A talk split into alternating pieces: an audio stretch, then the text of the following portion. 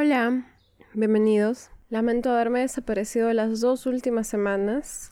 Estuve ocupada con un par de crisis existenciales, además de que se me dificulta mucho a veces la mitología nórdica. Pensaba contar una historia, pero luego me di cuenta que si la contaba no tendría sentido. O sea, me di cuenta que tenía que esperar a la parte final donde se habla del Ragnarok. Entonces no tenía sentido contarla ahorita.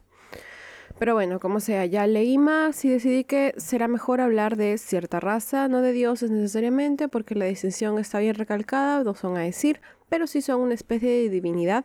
Y claro, esos son los Vanir o Vanios. Quería agregar que estoy muy conmovida por todos sus mensajes. Hoy día eh, hoy día es miércoles, estoy agregando este pedacito hoy día miércoles para decirles que de verdad sus mensajes han sido muy hermosos, han sido muy conmovedores porque todos me dicen como no te preocupes, eh, no está bien que hayas vuelto, pero no te estreses y de verdad me hace sentir muy bien no tener esta presión. Sé que siempre agradezco un montón cuando me escriben, también siempre les doy las gracias, pero es que creo que nunca voy a poder dejar de hacerlo porque es algo tan increíble que tantas personas se interesen por lo que hago y, y no sé, Muchísimas gracias de nuevo. Antes, como siempre, ya saben que me pueden seguir en Twitter y en Instagram como que los dioses que e ingresar a la web que losdiosesque.com para información sobre bibliografía o sobre cualquier cosa.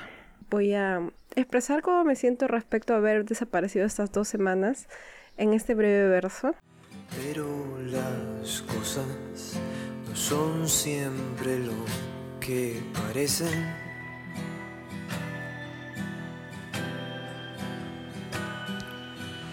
ni mucho menos todo lo que quisiéramos.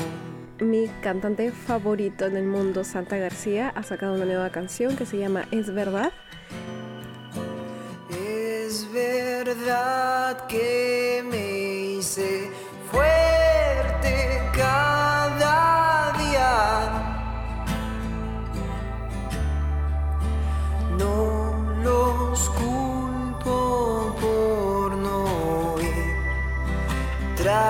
de mí.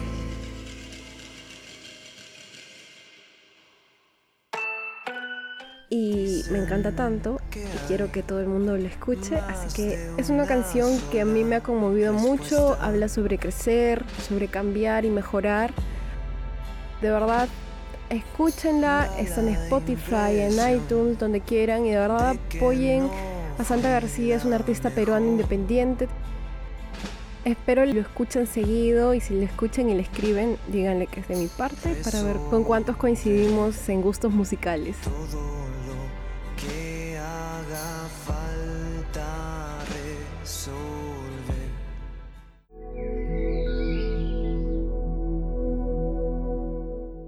Los Vanir son descritos como dioses de la fertilidad y de la vida, del mar, de la prosperidad, de la paz, etc. En general, los Vanir eran relacionados con la riqueza, la fecundidad, la paz.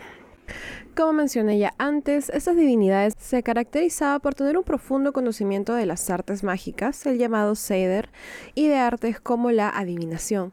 Se dice así que fue Freya la que le enseña el Seder a Odín. Ahora, para este episodio estoy usando entre otros un libro que se llama Mitos Germánicos de Enrique Bernardes.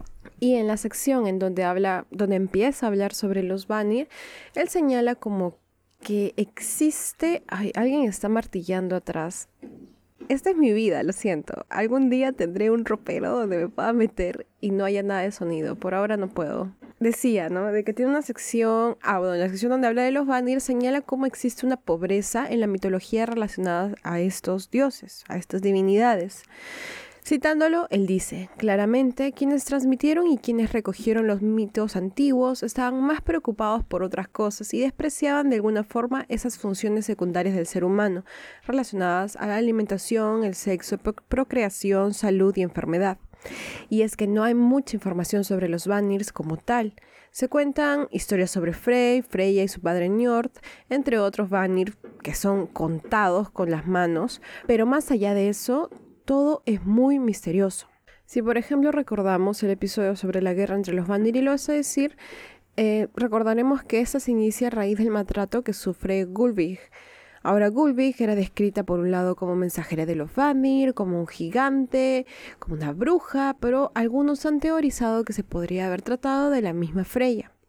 Como digo, todo muy misterioso. Enrique Bernardes Además, inicia su capítulo sobre los baños contando una historia sobre un antiguo poema noruego en donde un campesino y su mujer, los cuales no conocían ninguna religión, terminan adorando al miembro reproductivo mutilado de un caballo, llamado Vingul, al cual cubren con ajo y lino y de alguna forma por, a, a través de este ritual cobra vida y crece y desde entonces se convierte en una especie de dios para ellos al cual le recitaban cantos y oraciones. Todo el poema habla de ellos pasándose el bolsi y recitando una especie de oración hasta que finalmente llega hasta un invitado que tenían este campesino y su mujer. Era un rey al que llamaron Grimmer, quien finalmente lanza el bolsi a un perro para que se lo coma, creando conmoción en la casa, pues cómo se podía atrever a arrojar un objeto sagrado. Esta historia es un poco eh, curiosa, pues más adelante, por ejemplo, mencionan como Grimmer no, era el nombre de este rey, sino que significaba encapuchado y se podía eh, asumir que era Odín, pero al mismo tiempo también asumen que se trata del rey Olaf II, quien era un rey que estaba muy afanado con la cristianización de los pueblos nórdicos y que más adelante lograría es su cometido con su canonización. En fin, la historia es contada por Bernardes porque él dice que muchas veces esta historia es vista como absurda y le restan importancia. Pero al mismo tiempo, él opina que esta historia recoge el citando, recuerdo de ritos antiguos e incluso es posible que parte de las estrofas correspondan a oraciones o frases rituales efectivamente utilizadas. Básicamente, esta historia sería una muestra de lo que eran los rituales de la fertilidad en tiempos antiguos, que sería como un punto de inicio para lo que son los Vanirs, pues, como, pues como mencioné antes, eran considerados como dioses de la fertilidad y además el ¿cómo se dice? O sea, la parte de van, de vanir, significaba deseo. Entonces, como que por ahí relacionan la historia con la naturaleza de lo que son los vanir. Bueno, habiendo hecho esta introducción un poco confusa, vamos a ver a dos de sus dioses principales. Empecemos con el padre de todos los Vanir, bueno, no sé si de todos, pero el padre, eh, Njord. Njord también era llamado Vanagoth y él habitará la región llamada Noatun, que es conocida como el país de los navíos. Será quien gobierne los vientos y reprima la furia del mar. Como mencioné antes, es por esta razón que los marinos y pescadores lo invocaban siempre. En pueblos pesqueros se encomendaban a él para que su viaje sea pacífico y sin muchos peligros. Y es que Njord era conocido como un dios muy generoso, quien podría dar tesoros a quienes lo pidiesen. Algo curioso, bueno, no tanto supongo, solo que en comparación con la mitología griega hemos visto que lo, o sea, hemos visto lo común que era en esa mitología que los dioses se casaran entre hermanos. Era natural para ellos, a nadie le extrañaba esta cuestión, pero en este caso es distinto. Bueno, no tanto. A ver, parece ser que los Vanir sí practicaban el incesto, pues Nior tiene sus hijos, como lo acabo de mencionar, eh, con su hermana Nertus, pero esas prácticas no eran bien vistas entre los Aesir. Y bueno, más adelante abandonarían esto porque se adaptarían a la moral a decir, por decirlo de alguna forma, o algo así leí por algún lugar. Pero bueno, la cuestión es de que más adelante Nior se casaría con la gigante Skadi en una historia un poco divertida, como hemos visto son muchas de las historias nórdicas, pero que tocaremos más adelante. Finalmente, podemos agregar que en el poema Grimnismal, Njord es descrito como un príncipe carente de malicia que reina por encima de un fuerte templo de madera. En general, bueno, los Vanir son descritos como pacíficos, no se meten con nadie, solo quieren estar tranquilos y vivir en paz. Más que los Aesir, quienes son relacionados con la visión de guerrero a caballo y de lucha continua. Ahora, y este era mi problema, haciendo el episodio la semana anterior. Cualquier cosa que escogiera, no había material suficiente para un episodio completo. Por ejemplo, para Freya sí hay mucho, pero pensé que qué sentido tenía si no presentaba a los Vanir primero y si, no, y si voy a hablar de Freya, debía de hablar de su padre antes, ¿no? Entonces buscaba cosas de Njord, pero eran tan limitadas y me abrumé. Ahora, habiendo leído más, decidí que lo mejor será hablar, hablar en este episodio también de Frey, porque si bien existe una historia donde aparece Njord, no aparece como protagonista, sino solo al final, así que no tendría sentido. Esa historia puede ser para más adelante. Así que ahora vamos a hablar sobre su hijo, el más querido por todos, Frey.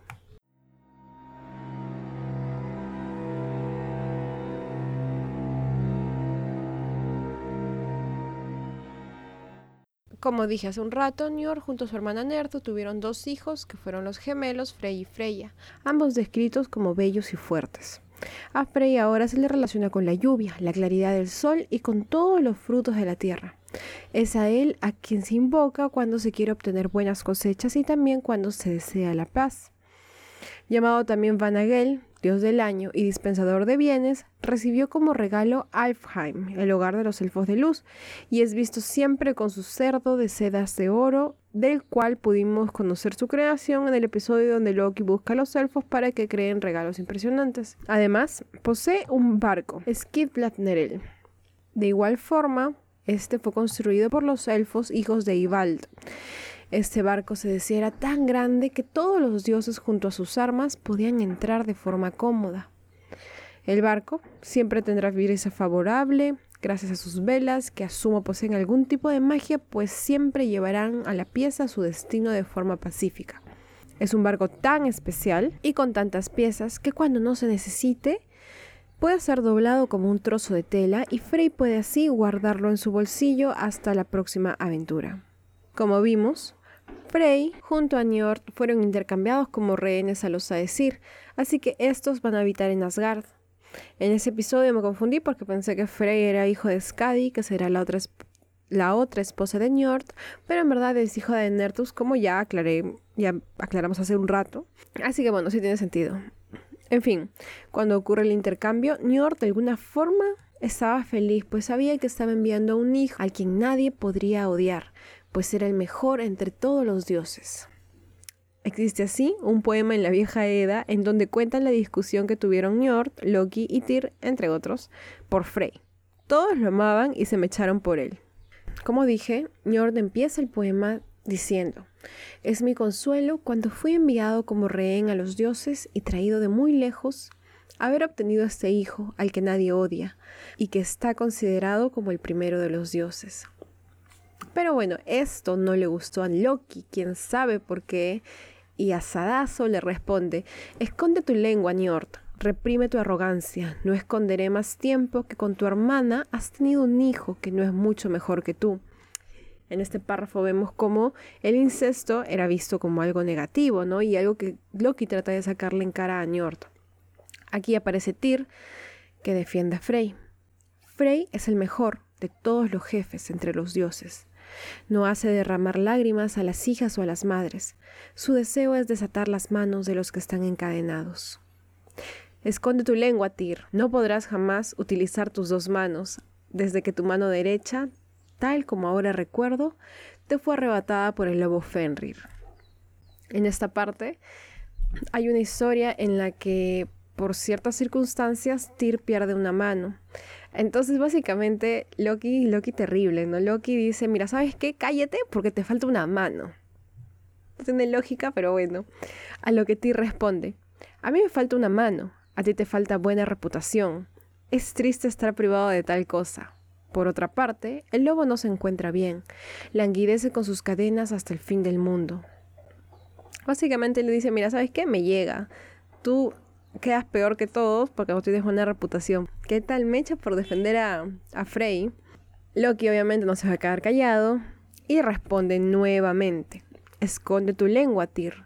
Tu mujer y yo hemos tenido un hijo juntos, pero tú, pobre diablo, no has recibido ni un liar mío en desagravio. ah, su cachudo, le dijo.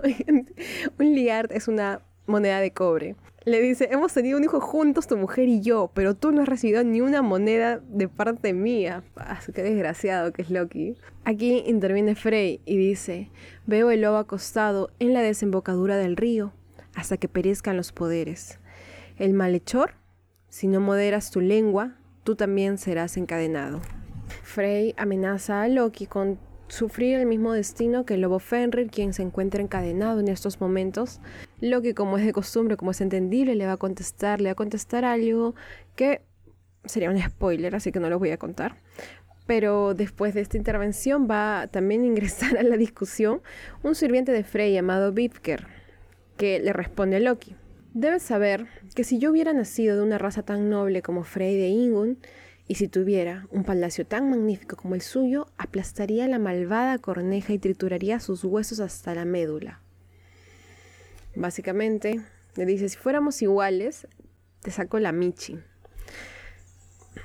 Loki, bueno, igual, la, la pelea continúa, sí, se sigue mechando, Loki le dice, tú eres poca cosa, se va a meter la sirvienta de Frey también, y bueno, no sé qué cosa habría ocurrido con Loki en esos momentos para que esté tan iracundo y como que se le agarraba con cualquiera que se le cruzara. Pero vemos como en estas cositas eran tal y como somos nosotros ahora, ¿no? Me da risa porque es como una discusión cualquiera entre dos personas que empiezan ya así a meterle ya cosas que nada que ver con la discusión. Tal y como los humanos son estos dioses.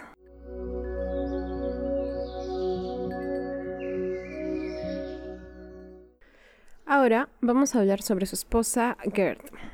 Hay un mito, un poema, una historia más o menos extraña, divertida sobre cómo se conocen, cómo llegan a ser esposos, una historia de amor muy romántica, muy conmovedora. Bueno, no, es mentira. La clásica, ¿no? Un poquito de coerción por aquí, un poquito de amenazas por aquí. Pero bueno, no les voy a spoilear más de lo que ya les he spoileado y les voy a contar ¿Cómo inicia? Bueno, el mito dice que un día Frey se sienta sobre ese sillón de nombre impronunciable que tiene Odín, eh, lo siento, que es el asiento de Odín donde él se sienta a contemplar el mundo y todo lo que ocurre en todos los mundos. Es como que su trono sagrado, ¿no? Entonces Frey, payaso, se sienta ahí. Ahora, cuando estaba ahí, ve muchas cosas, entre ellas Jotunheim, y ahí vislumbra a una joven que ingresaba a su hogar.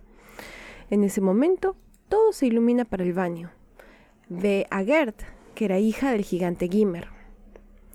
Ante esta visión, y tal vez como castigo por subirse al trono sagrado de Odín, Frey termina hundido en la tristeza. No podía dormir, ni comer, ni hablar, ni nada. Nadie se atrevía a preguntarle qué le ocurría, pero todos lo notaban. Su padre, Njord, manda llamar a su mensajero, uno llamado Skirner, y él junto a su esposa, es decir, la esposa de Njord, no de Skirner, le ruegan a este que averiguara qué le pasaba a su hijo, pues solo a él le contaría la verdad. Skirner, por su lado, se rehusaba un poco porque sabía que el trato que recibiría no sería tan grato, pero finalmente accede y a muy mala gana va donde Frey a preguntarle qué le pasa, cuál es su cuestión, qué ondas contigo, manito, cuál es tu caucau. Ante las preguntas de Skirner, Frey le confiesa todo el tema en una. Yo creo que es ese amigo, bueno, en mi caso me pasa con amigas que te dicen, ay, estoy mal, y tú dices, ¿por qué? Y es por cosas, y tú, ¿qué cosas? Ay, me pasó algo con fulanito, y tú, esperando que cuenten completo, ¿qué cosas? Y así, bueno, Frey estaba esperando que le preguntaran, creo. Se estaba haciendo así muy interesante. Bueno, perdón, asumo que Skirner era su confidente porque era como su sirviente de hace muchos años y por eso no duda en decirle que, citando a la Edad Mayor, en la corte de Gimmer la he visto andar, la joven doncella que hace arder de amor mi pecho. Sus brazos blancos como la nieve y su bello seno brillaban llenos de seducción abrazando el aire y el mar es más cara a mis ojos de lo que jamás lo fuera doncella alguna a los ojos de un joven. Pero los dioses y los alfios, lo sé muy bien, prohíben que vivamos juntos. Todo esto porque esta joven, obviamente al venir de Jotunheim, era un gigante. Bueno, agregando también como nota de toda la bulla que siempre hay en, este podcast, tengo que em, advertir no recuerdo si ya lo advertí porque estoy grabando esta segunda parte en otro momento, pero están destruyendo la casa del costado. Literalmente la están derrumbando. O sea, Qué suerte la mía. Entonces, si escuchan taladros, si escuchan algún derrumbe, ya saben, porque yo, yo sé que todos ya se ríen de estas, estas este, anécdotas que cuento cuando grabo el podcast, pero igual tengo que decirlas, ¿no? Bueno, continuando con la historia. Iba a decir, em, ante la declaración de Frey, Skirner es otra cosa. Si bien hincha él, le pide un caballo para que pueda atravesar la noche rápidamente y también la espada de Frey para que él pueda defenderse de los gigantes. O sea, no hay más intercambio de palabras. Frey accede, le da lo que él pide y Skirner sale. O sea, le cuenta, estoy triste porque me gusta esta chica, pero no podemos ser. Y dice, ay, ay, ay, dame tu caballo, dame tu, tu espada y yo lo arreglo. Y se va, se va a buscarla. ¿No? Skirner dice, no se diga más y se va a buscarla. Ahora, en esta parte eh, se recalca mucho el gran error que comete Frey entregando su espada, pues esto le costará muchos problemas y más adelante perdería hasta su bien más preciado a causa de esto. Con todo esto, Skirner logra llegar hasta Jotunheim en donde encuentra un pastor a quien le pregunta por aquella doncella de nombre Gerd, hija de Gimmer. El pastor le dice que no importa cuánto hiciera, nunca va a poder ver a la hija de Gimmer. Supongo que en otras circunstancias el pastor tendría razón, pero en esta ocasión Skirner habría hecho tanto ruido que desde dentro del castillo Kerr le escucha y le comenta a su sirvienta sus quejas sobre todo el estruendo que alteraba la paz de su hogar. Por alguna razón, Kerr decide invitarlo, tal vez a modo de protegerse, pues el verso termina con Acude deprisa, pues temo que el asesino de mi madre no esté lejos. Como todo en la mitología nórdica, aquí hace falta un poco más de contexto que no se encuentra en este poema, sino probablemente más adelante o en un poema anterior. Pero bueno, el contexto ahorita no lo tengo, lamento no ser tan erudita en este tema.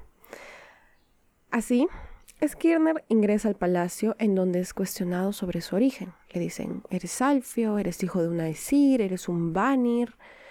Pero él no responde, él solo niega hacer todos los anteriores y cambia la conversación a todo esto que ha traído para la doncella.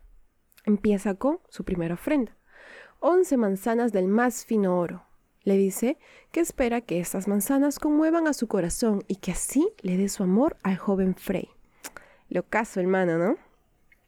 Ahora, Gerd, amiga, le dice que no aceptará esas manzanas menos de un hombre y menos a cambio de su castidad.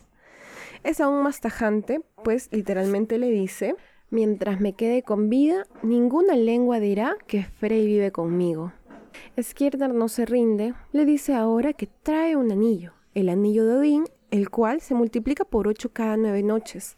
Pero Gerd, una vez más, no acepta. Le dice, mira, a mí no me hace falta oro, tengo suficiente para mí y hasta para mi padre. Pero no son todos los trucos de Skirner, él no se va a rendir. Él saca Primero pensé que esta cita hablaba de su espada porque la llaman, él, dicen que saca una deslumbrante y esbelta varita. Pero me di cuenta que efectivamente es una varita con la que hace conjuros y todo. Con esta varita, él directamente, como no le ha funcionado todo lo anterior, va a amenazar a la joven que solamente no quería casarse con el sonso de Frey, que ni siquiera puede ir él mismo a buscarla. Pero Gerd no se ve doblegada. Le dice, Gerd jamás será inducida por la fuerza a adornar el lecho de un conquistador.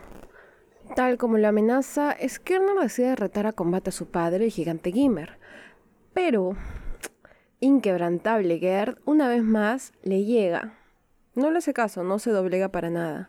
Pero ya Skirner está harto y decidirse con todo y le lanza una maldición de dos hojas, gigante, donde le dice... Mm, en verdad es tan largo que no lo leí, pero lo importante es que concluye diciéndole así. Han caído tres caracteres, el furor, la envidia y el activo infortunio. De la misma forma que lo he unido, desataré de inmediato este fatal maleficio si sois amable.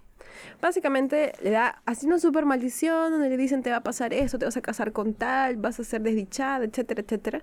Pero todo esto se puede deshacer si es que tú eres amable payaso, ¿no? La quiere sobornar primero y como lo rechaza termina amenazándola y le manda su amenaza de 5.000 palabras.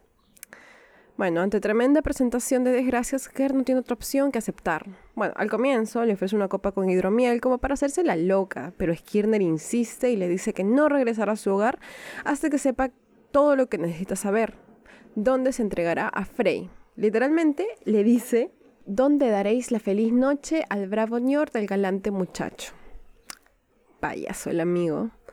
Gerd le dice, la isla Blur es el nombre de la morada del amor, Pasadas nueve noches en este conocido bosque, el bravo Njord, el galante muchacho, recibirá de Gert el beso de la alegría. Entonces le dice, está bien, nos vamos a casar, pero primero tienen que pasar nueve noches. Skirner feliz, al fin logró su cometido, haciéndole bullying, acosándola a la pobre chica, y regresa a contarle a Frey. Frey ni bien lo ve, ni siquiera le interesa saber cómo le fue en su viaje, nada. Solamente quiere saber qué fue, qué, le pasó, qué le dijo. Le dice literalmente, hablad Skirner, hablad y rápidamente decidme. No quitéis el arnés a vuestro coronel, no mováis el pie antes de decirme cómo va mi amor con la hija de Gimmer. La isla de Bur es la morada del amor. Pasadas nueve noches, en este conocido bosque, al bravo Njord, el galante muchacho, Ger le dará el peso de la alegría. El poema concluye con Frey diciendo, una noche es larga y dos lo son más todavía. Pero ¿cómo durante tres noches podré soportar mi pena? Un mes de rapto pasa más deprisa que medianoche de ardientes suspiros. O sea, aparte de toda la payasada que le han hecho pasar a pobre Gerd, ni siquiera puede esperarse nueve días, sino que pues su amor es tan incandescente que no sabe cómo hará para soportar un tiempo tan largo antes de poder verse con la que será más adelante su esposa.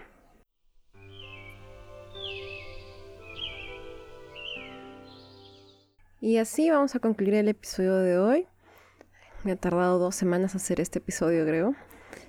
Pero espero que les haya gustado y como dije al inicio, lamento la ausencia pero nunca crean que voy a irme de aquí por completo, porque en verdad disfruto mucho haciendo esto, así que siempre regresaré. Muchas gracias por escuchar, por escribirme, por todo, y nos vemos la próxima semana. Adiós.